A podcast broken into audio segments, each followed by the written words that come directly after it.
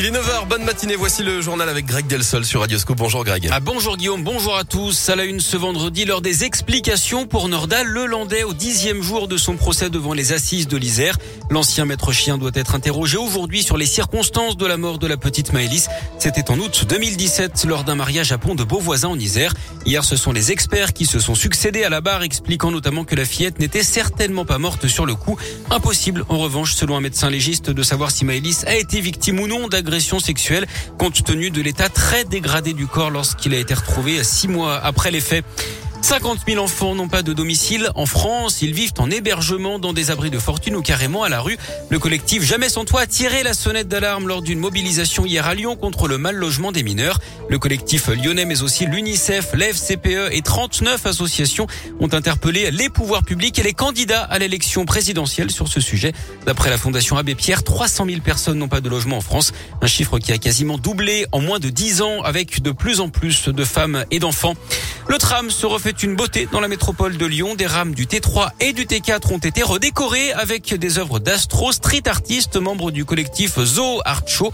Des rames colorées avec des motifs rappelant les illusions d'optique.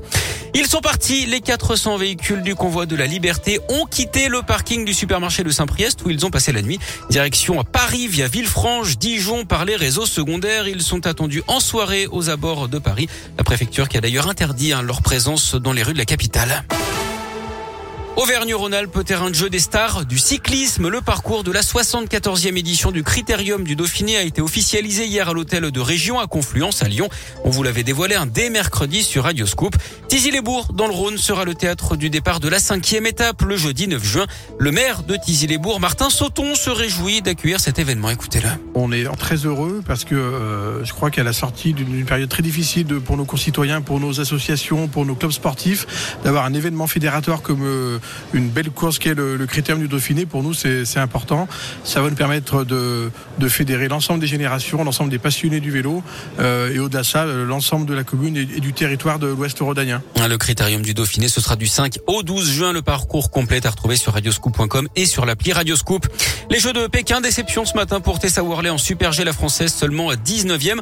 On suit en ce moment l'épreuve de ski de fond, 15 km messieurs avec trois Français engagés. Grosse chance de médaille également dans une heure avec le sprint féminin en biathlon. Et puis à midi et quart, ce sera du short track, le patinage de vitesse, deux chances de médaille, Quentin Fercoq et Sébastien Lepape. Le sport à Lyon, c'est le foot féminin avec l'OL qui affronte Soyo ce soir à 21h en championnat. Du basket également avec de l'Euroleague Asvel Panathinaikos à 20h à l'Astrobal.